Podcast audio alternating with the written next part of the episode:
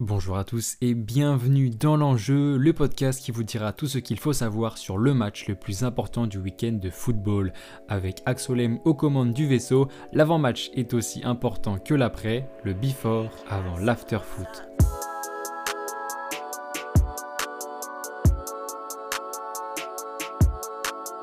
Après deux semaines d'absence, l'enjeu fait son grand retour pour ce cinquième épisode de la saison.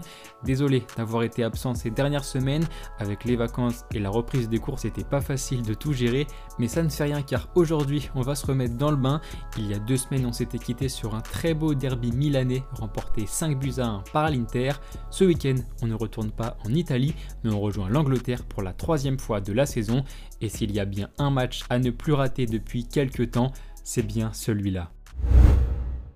Tout simplement car dimanche à 17h30, rendez-vous dans le nord de Londres, rendez-vous à l'Emirates Stadium pour suivre les Gunners d'Arsenal qui reçoivent Manchester City. C'est le gros choc de cette huitième journée de Premier League et sans aucun doute la meilleure affiche du week-end de football. Comment parler d'Arsenal et de City sans évoquer la saison dernière? Les Gunners avaient créé la surprise en luttant pour le titre pendant toute la saison, prenant ainsi la place de Liverpool qui était jusqu'alors la seule équipe capable de rivaliser avec les Sky Blues. Arsenal avait pris la tête du championnat dès la troisième journée et ne l'avait pas lâché jusqu'à la 32e. Leader de Premier League pendant 29 journées, Arsenal s'est ensuite fait dépasser par City qui a fini par décrocher son cinquième titre en 6 ans. Arsenal-Manchester City, c'est aussi un choc entre deux entraîneurs qui se connaissent bien. Vous le savez sans doute, mais Mikel Arteta et Pep Guardiola ont entraîné ensemble sur le banc des Citizens entre 2016 et 2019.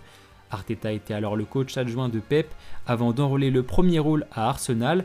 Si les Gunners pratiquent aujourd'hui un jeu aussi séduisant, Arteta y est pour beaucoup, mais Guardiola n'y est pas étranger non plus. Bref, revenons à la saison actuelle qui est partie de la même manière que la précédente. Manchester City est leader de Premier League depuis la troisième journée.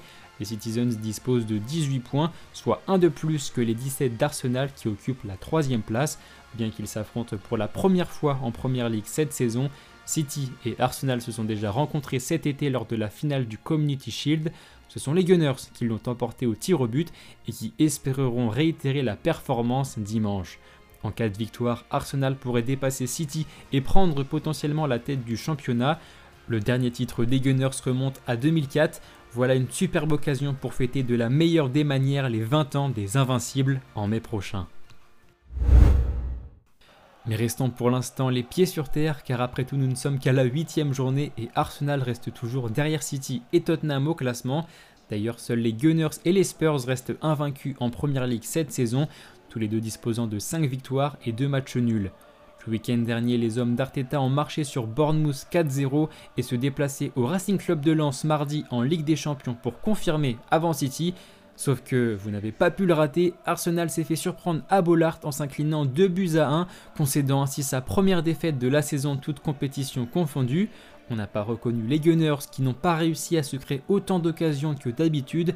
Ils sont tombés sur un très bon Brice Samba dans les cages qui a réussi trois arrêts de grande classe. Sans lui, Arsenal aurait pu s'en sortir, mais les joueurs d'Arteta n'ont de toute façon pas fait une grande prestation, de quoi ne pas rassurer avant le choc de dimanche, d'autant plus que Bukayo Saka est sorti sur blessure mardi. Arteta s'est dit inquiet après le match et à l'heure où je publie cet épisode, aucune information sur sa disponibilité dimanche n'a été indiquée. Auteur de 4 buts et 2 passes décisives cette saison, Saka est sans doute le meilleur élément offensif dont dispose Mikel Arteta.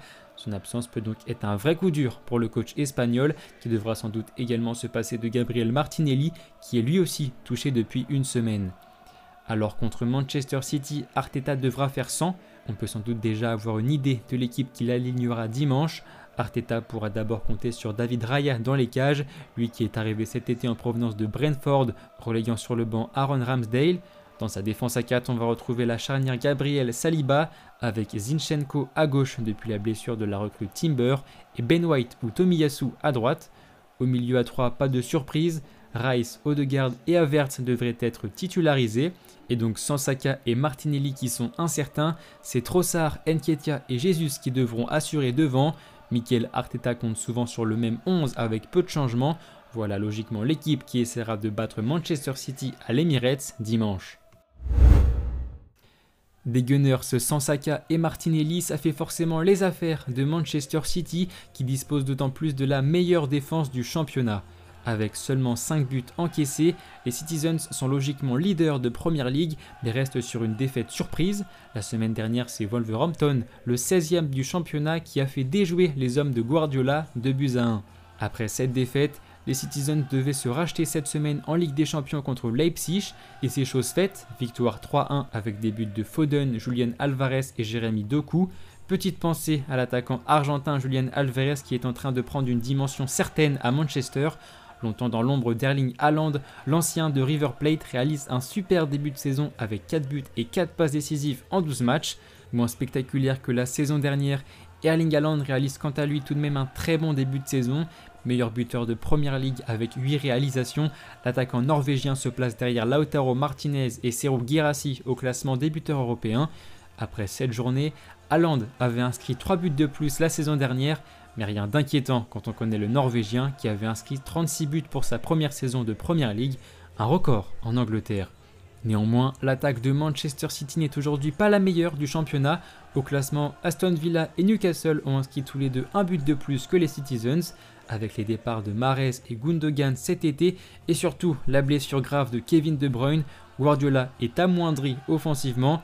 Le milieu belge blessé depuis le début de saison ne reviendra pas avant 2024, de quoi obliger Pep à composer différemment. Contre Arsenal dimanche, il faudra aussi faire sans Rodri, suspendu contre Nottingham Forest il y a deux semaines.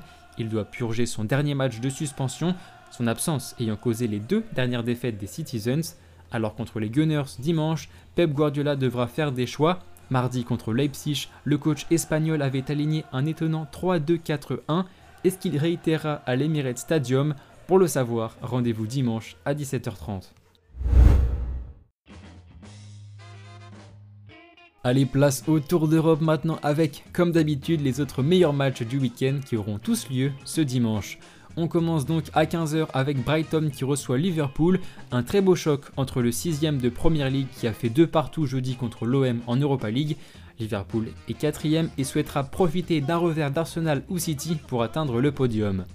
À 16h15, l'Atlético Madrid 4ème reçoit la Real Sociedad 5ème. Un beau choc de haut de tableau entre deux équipes qui ont remporté leur match de Ligue des Champions cette semaine. À 20h45, on va retrouver deux belles affiches. La première, c'est le Napoli qui reçoit une jolie équipe de la Fiorentina. La Viola est 5 et reste sur 3 victoires en 4 matchs. L'autre rencontre, c'est la belle affiche de Ligue 1 qui nous attend à 20h45 avec Rennes qui reçoit le PSG au Roison Park. Toujours invaincu après 7 matchs, les Bretons occupent la 6 place et essaieront de faire déjouer un Paris qui sort d'un match catastrophique à Newcastle et qui n'est pour l'instant que 5 de Ligue 1. Voilà, c'est tout pour ce week-end. J'espère que ça vous aura plu. La semaine prochaine, c'est trêve internationale, donc pas de podcast. Nous, on se retrouve logiquement dans deux semaines. D'ici là, portez-vous bien. C'était Axolem. Ciao